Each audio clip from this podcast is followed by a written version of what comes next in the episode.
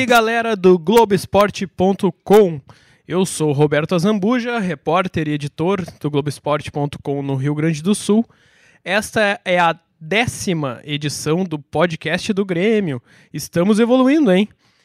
Nós vamos falar hoje sobre, obviamente, o Grenal 4-2-3 pela semifinal do primeiro turno do Gauchão. Mas o Caio Henrique agora já foi apresentado oficialmente e está pronto para jogar também. Será que o Bruno Cortes vai para o banco? É isso que vamos debater. Estão aqui comigo o Vitor La Regina, repórter da RBS TV. Tudo bem, Vitor? Um abraço, Beto. Um abraço a todo mundo que nos acompanha. Bom dia, boa tarde, boa noite a quem nos acompanha. E também o Otto Erock. Neto ou não neto? Ah, sem neto. Otto Erock, Sem então. netos. Editor e produtor da RBS TV. Tu foi neto de alguém? É, fui. Sim, Do fui, grande senhor Otto Do Erock. grande senhor Otto Erock. Ah, maravilha. Vindo da, da Áustria barra Polônia para o Brasil. Isso é um tema para um podcast Tem um só, favor- Não, é, sozinho. no, Podcast no último, último podcast que eu falei sobre o Chile, né? Agora vamos falar um pouco da Polônia e da E Áustria. e a gente quer saber se o filho do Otto vai se chamar Otto Erock Bisneto também. Ah, talvez ele seja o Otto Erock terceiro.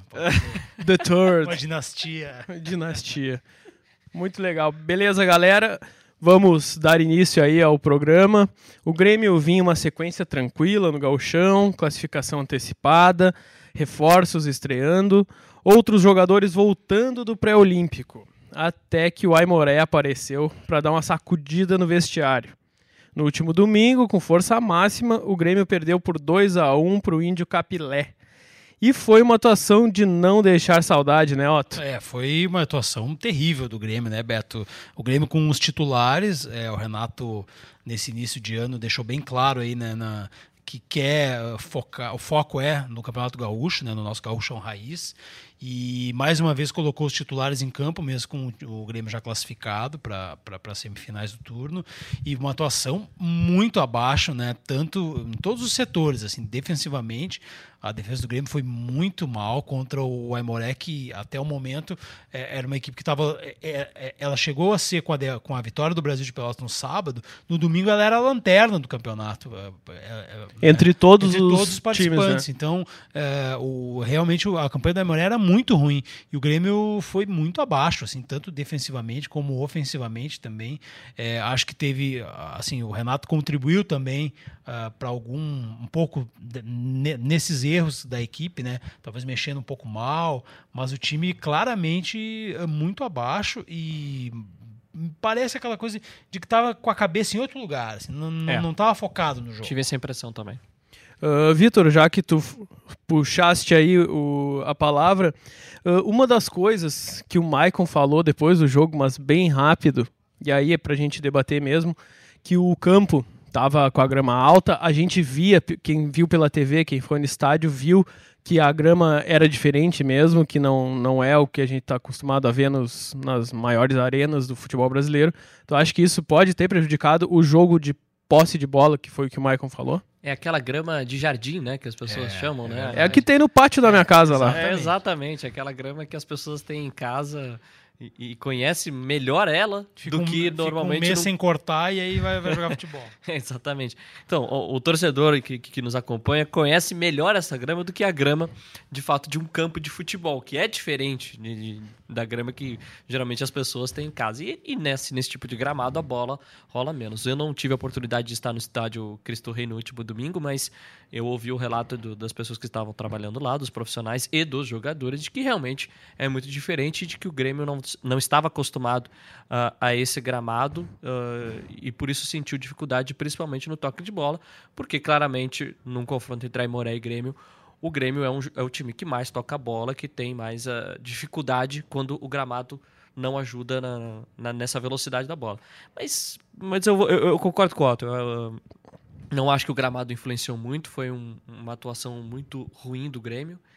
E eu também acho um pouco dispersa, e vale aqui a gente lembrar que o Grêmio já estava garantido e classificado para a próxima fase, mas que um empate ou uma vitória, pelo menos, ah, evitaria o Grenal, né? O Grêmio enfrentaria. Até porque O o, o empate já bastava porque o Caxias perdeu Tava pro perdendo pro esportivo esportivo. É. e o Grêmio ganhava no, no saldo de gols, né, do, Isso. do Caxias e, e agora vai E ter jogaria Grenal. em casa, na arena, contra o Ipiranga, e depois na, na, na final, com, no- poderia até uh, enfrentar o Inter e aí sim depois jogar no Beira Rio. Mas uh, eu acho que realmente pesou um pouco uh, o time um pouco disperso do Grêmio em São Leopoldo. Antes do jogo, até a gente comentava que é, a possibilidade de ter o Grenal, mas mais pensando que o Caxias não iria perder para o esportivo, de, de, o Caxias iria ganhar, até porque fez um bom jogo com o Botafogo no meio da semana, quase classificou na Copa do Brasil e o esportivo vinha mal, né? Tinha tomado a goleada do Grêmio. E o Grêmio também iria vencer o seu jogo por estar numa crescente, enfim, fez.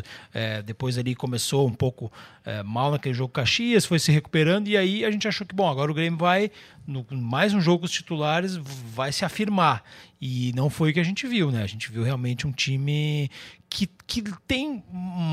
assim, se, se o torcedor gremista for, for, pegar pela memória, esse grupo do Grêmio, do, do Renato, ele tem isso, né? Ele leva algumas pancadas assim ao longo do ano para que parece que são momentos que ele dispersa, que ele não que, que, que ele não tá assim 100% focado no jogo e pareceu ser esse jogo com o Aimoré e aí, em seguida, pelo menos foi assim na, na, na, nas outras vezes, ele acaba dando uma resposta.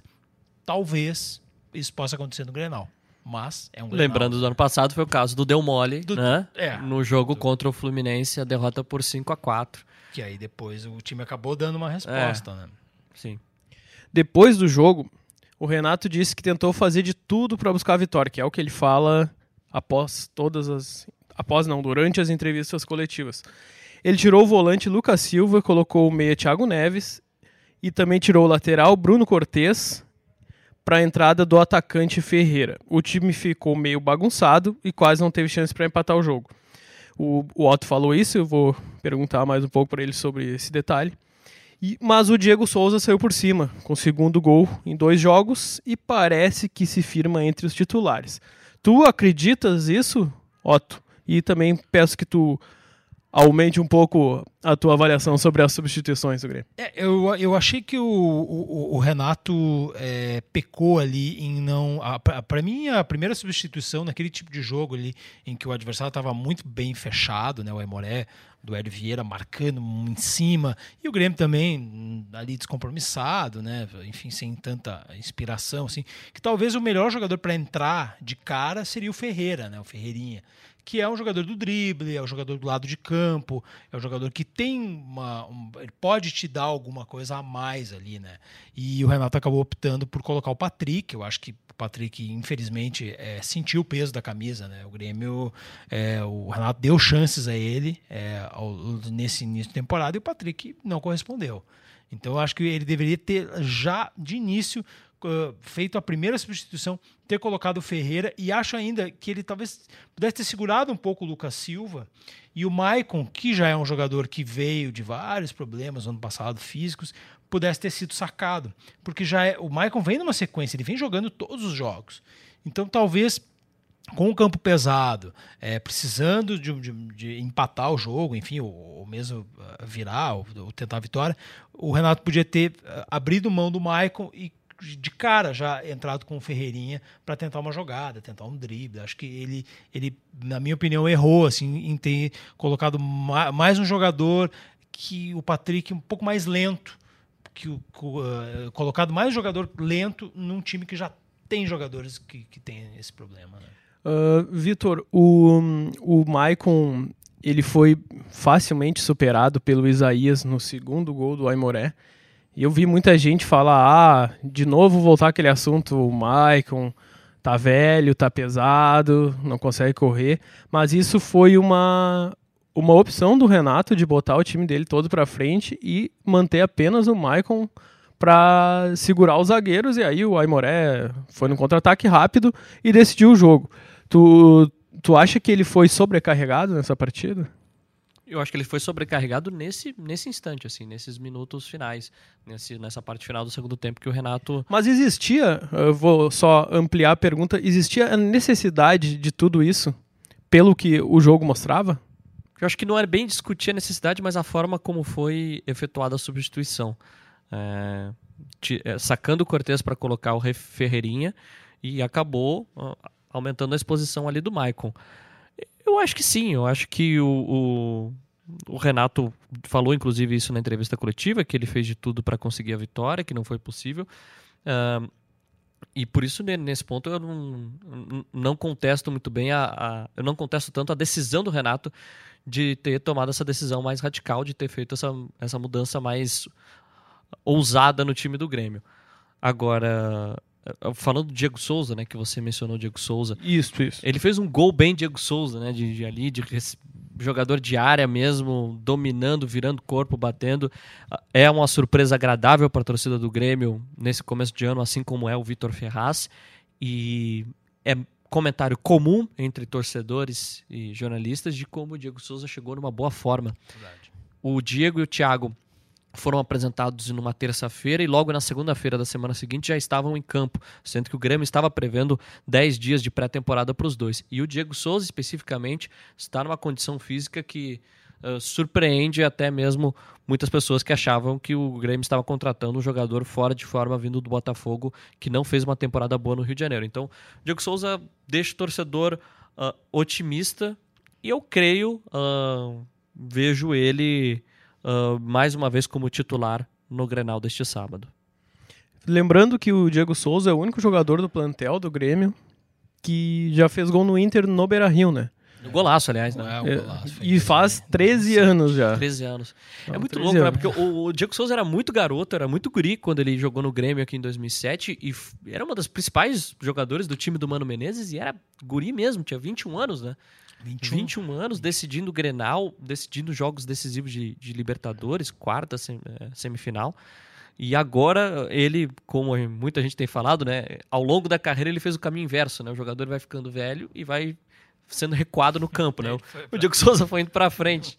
E agora ele é o, o, o camisa 9, né? Eu Quase. me lembro bem, da, desculpa, Beto, vai lá, vai lá. Eu me lembro bem na, na, naquele ano de, de 2007, o Diego era ah, antes, né, quando ele estava no Fluminense, ele, ele era mais um volante, né? Ele fazia, ele chegou a fazer dupla com o Maicon, inclusive é, no, no, Fluminense.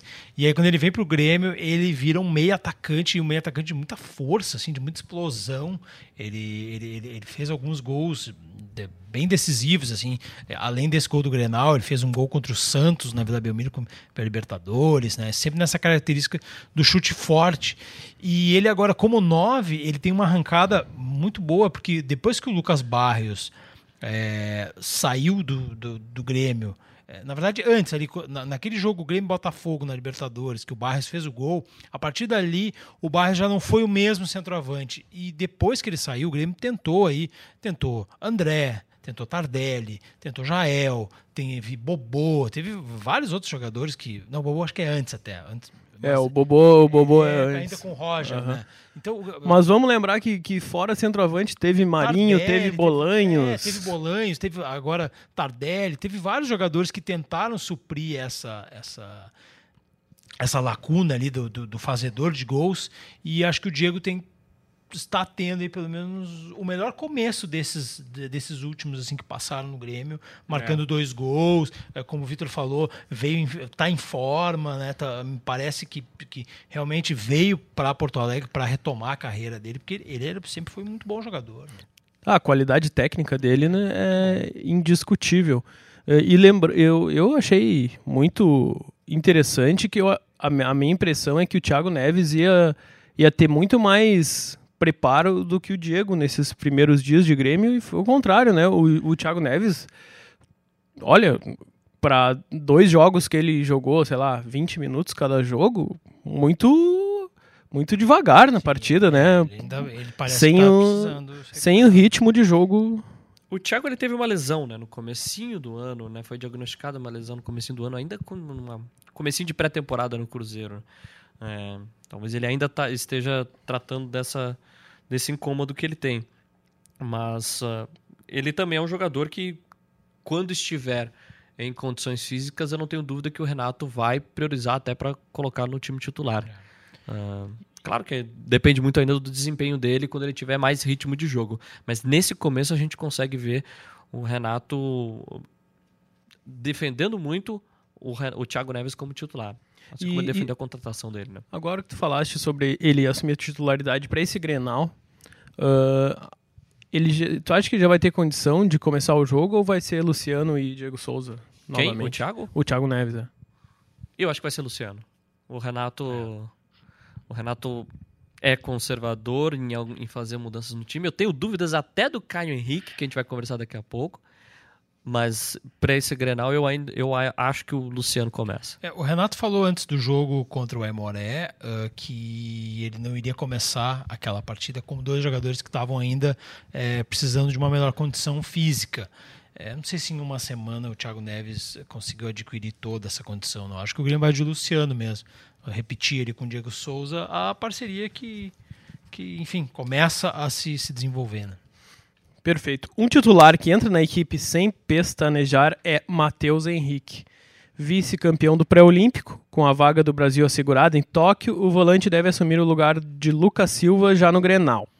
Além dele, estão à disposição o goleiro Felipe Mejolara, o atacante PP e o lateral esquerdo Caio Henrique, que foi apresentado oficialmente e citado agora pelo Vitor.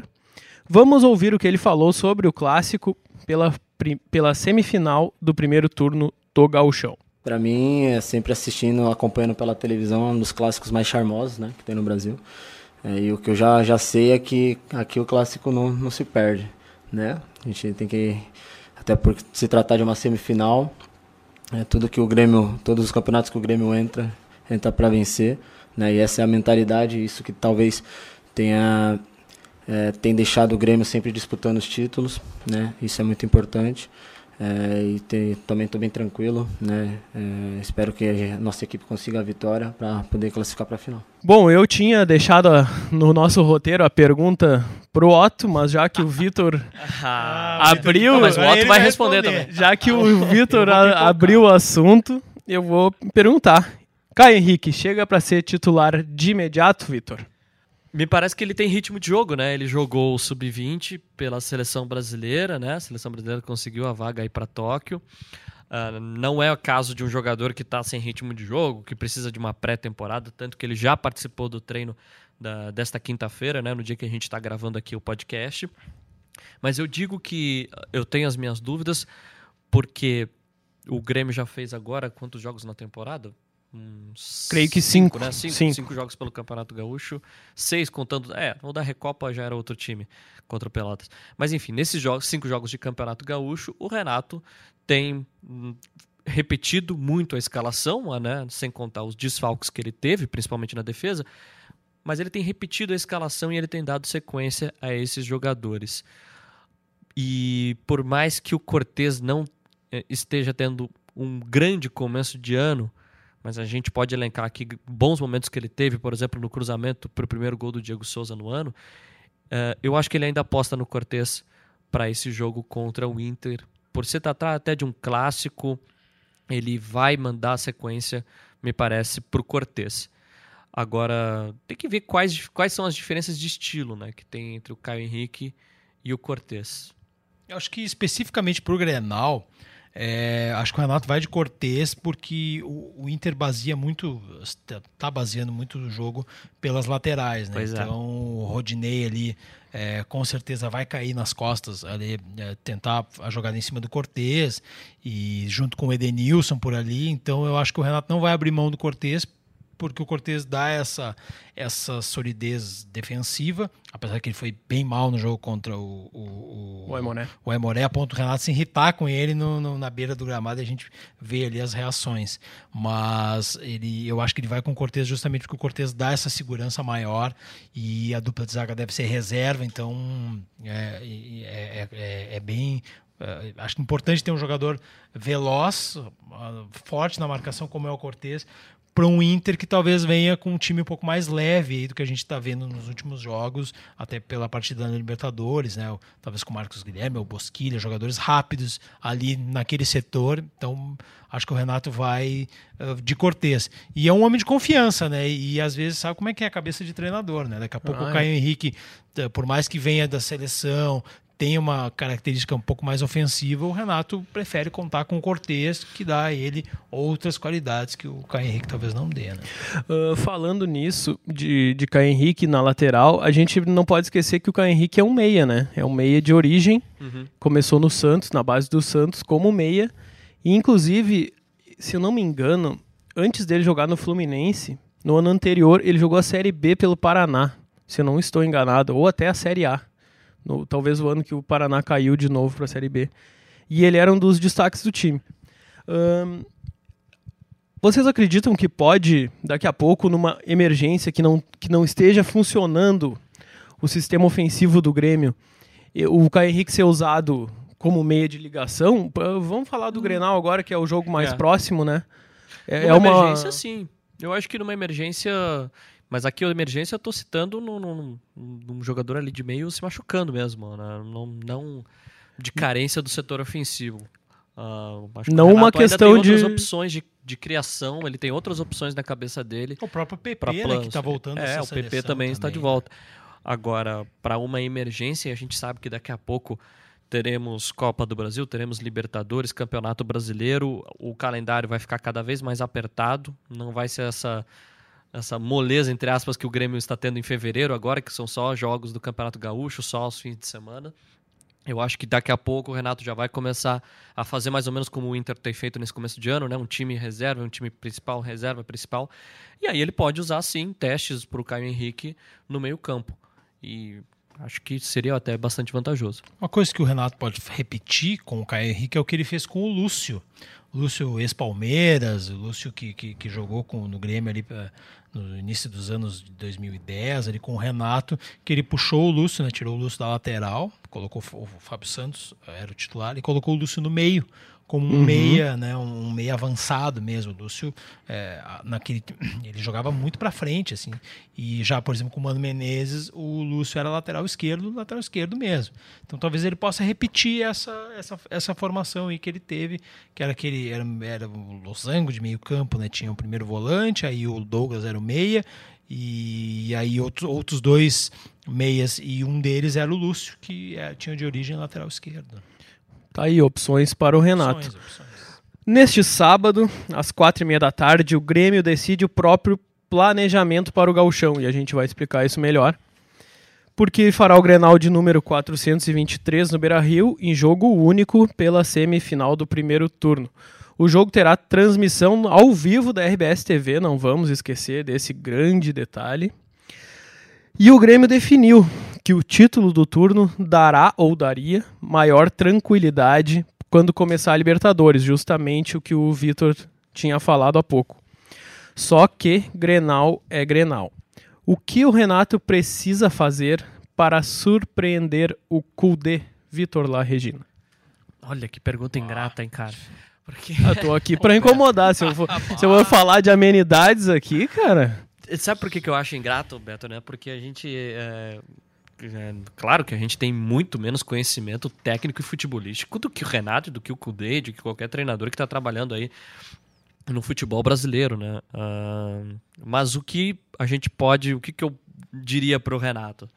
Assista Inter 2, Universidade de Chile 0 e assista São Luís 3, Internacional 4. Eu acho que ali tu tem um bom exemplo e um mau exemplo do que é o time do Cudê. Claro que contra o São Luís era uma formação alternativa, né? E... Mas a ideia tá ali, né? A ideia tá ali. Não era totalmente alternativa. Agora eu tô lembrando, o Inter veio, foi até com mais titulares contra o São Luís, contra o Ipiranga, que foi com os reservas. É. A ideia tá ali. E qual que é a ideia? Uh, e a gente viu também muito isso no jogo contra a Universidade de Chile funcionando bem. O, o Inter, num momento de pressão, jogando em casa no Beira-Rio, coloca muitos dos seus jogadores de linha no campo de ataque e toda aquela história dos quatro volantes que a gente tem falado, realmente, o, o Edenilson, o Patrick, eles acabam atuando mais como meias, muito de criação, e principalmente o Moisés e o Rodinei, em muitos momentos viraram, em muitos momentos viraram pontas. E há, e há um lance incrível que o, o, o Moisés e o Rodinei estão como pontas e o Vitor Cuesta como centroavante. Ele limpa o zagueiro e bate pro gol. É, é uma formação que contra a Universidade de Chile deu muito certo, foi o melhor jogo do Cudê por enquanto como treinador do Inter. Agora o Renato, talvez, eu acho que ele pode esperar um Inter pressionando mais por jogar em casa. Eu acho que o Inter vai uh, uh, para cima do Grêmio, principalmente no, no primeiro tempo. E o Renato já pode pensar como explorar as fragilidades nas laterais do Internacional. Porque a partir do momento que tu tem o Moisés e o Rodinei indo para o ataque e o Musto ali tentando segurar como um cão de guarda no meio campo colorado, uh, eu vejo as laterais do Inter ainda um pouco frágeis. Vai ser o, maior teste agora para o time do Codê.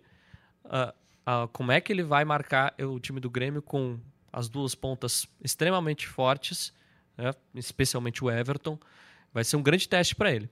Então eu acho que o Renato devia olhar esses dois jogos, mas eu não vou dar conselhos a ele porque, claro, eles claramente ele sabe muito mais do que a gente. Né? Como ele fala, ele é bem, como ele fala, ele é bem pago para pensar isso. É, né? Exatamente. Agora tem uma coisa que, que, que, o Grêmio não vai ter nesse Grenal é, é e é que, que, a gente viu em vários jogos desse time do Renato, que é aquela liberdade para tocar a bola, né? É, pelo, pela amostra, principalmente desse último jogo contra a Laú, é, o, o time do e temos aqui uma. uma, temos uma, uma... uma... pelo menos 10 das tuas vozes nesse. É.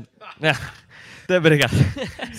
Tivemos um recado Exato. breve do Maurício Saraiva. Maurício Saraiva, nosso companheiro aqui da RBS TV, parou aqui no estúdio falando que eu, eu uso quantas vozes? 10 vozes? 10 vozes. 10 vozes, não, seu Maurício. Eu não usei 10 vozes ainda nesse podcast. Mas vai usar pelo menos uma, né, Otto? É, depois a gente vai dar uma cobrada gente, dele, né? No final, no final vai ter um stand-up.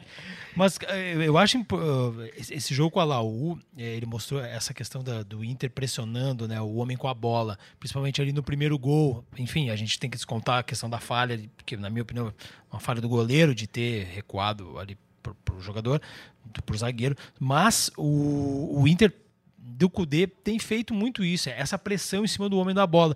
E o Grêmio não vai ter aquele espaço que eles geralmente têm para tocar a bola, o Maicon, para olhar, pensar o jogo.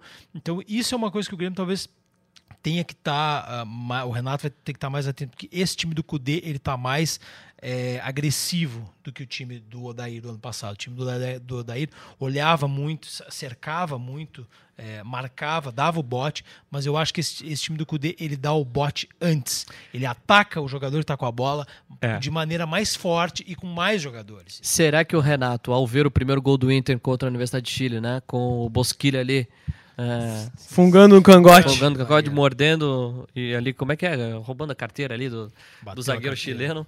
Será que o Renato vai falar para os seus jogadores tocarem a bola no campo de defesa e saírem jogando? É, essa é, é uma questão, né? É uma questão. É. Ou ele vai pedir pro pro Vanderlei já rifar a bola. Né? Daqui a pouco saiu, uh, tentar de repente sair mais pelos lados, não sei. Eu, eu, eu, acho que vai ser um duelo bem interessante. Sim. É, acho que o, o, o, duelos, assim, para a gente ver, vai ser essa questão dos, dos laterais do Inter é, subirem a todo momento, tendo Everton e Alisson nas costas, é, ver até que ponto os jogadores de ataque do Grêmio conseguem cumprir essa função tática e os do Inter conseguem é, agregar né, ao poder ofensivo. Porque uma das coisas que a gente viu nesse jogo com a Laú foi que o Inter teve volume de jogo, mas ele não criou tantas chances de gol assim. Né? Ele teve poucas, assim, é, dado ao que foi o jogo, o Inter deveria, na minha opinião, ter chutado mais a gol, ter uh, tido mais oportunidades de gol, exigido mais do goleiro. Eu acho que teve poucas. Assim. Agora, rapidinho, só para voltar sobre o calendário do Grêmio, você disse que o primeiro turno é importante do Campeonato isso, Gaúcho. perfeito. Obrigado, Vitor. Uh,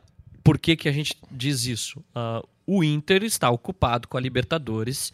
No domingo já vai viajar para a Colômbia, porque ainda tem mais decisão contra o Tolima em dois jogos. Uh, e para o Grêmio, a gente já falou aqui de calendário, esse primeiro turno tem sido muito tranquilo, né? Jogos só aos fins de semana e com o time titular sendo utilizado integralmente em todos os jogos do Campeonato Gaúcho. Em março, esse cenário não vai ser assim. No dia 5, o Grêmio já está na Colômbia para enfrentar o América de Cali. E depois, na primeira, na, nas primeiras rodadas da fase de grupos, o Grêmio terá muitos jogos fora de casa. E, inclusive, se o Inter passar e for para o grupo do Grêmio, o Grêmio, o Inter vai fazer quatro jogos em, em Porto Alegre. É verdade. Os quatro primeiros jogos em Porto Alegre. Então o Inter não vai ter mais essa dificuldade de ficar viajando já no segundo turno do Campeonato Gaúcho. Mas para o Grêmio, eu vejo é, é muito melhor, muito mais fácil, né?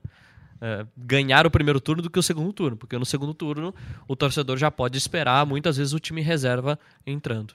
Uh, justamente para pontuar este planejamento do Grêmio, Vitor, o que a gente sabe e o que o Grêmio até mais ou menos falou nesse início de temporada é o seguinte: vamos tentar garantir o título do primeiro turno para já estar garantido na final do Gauchão, sem a necessidade de ganhar o segundo, que daí é, é o tudo ou nada, né? É.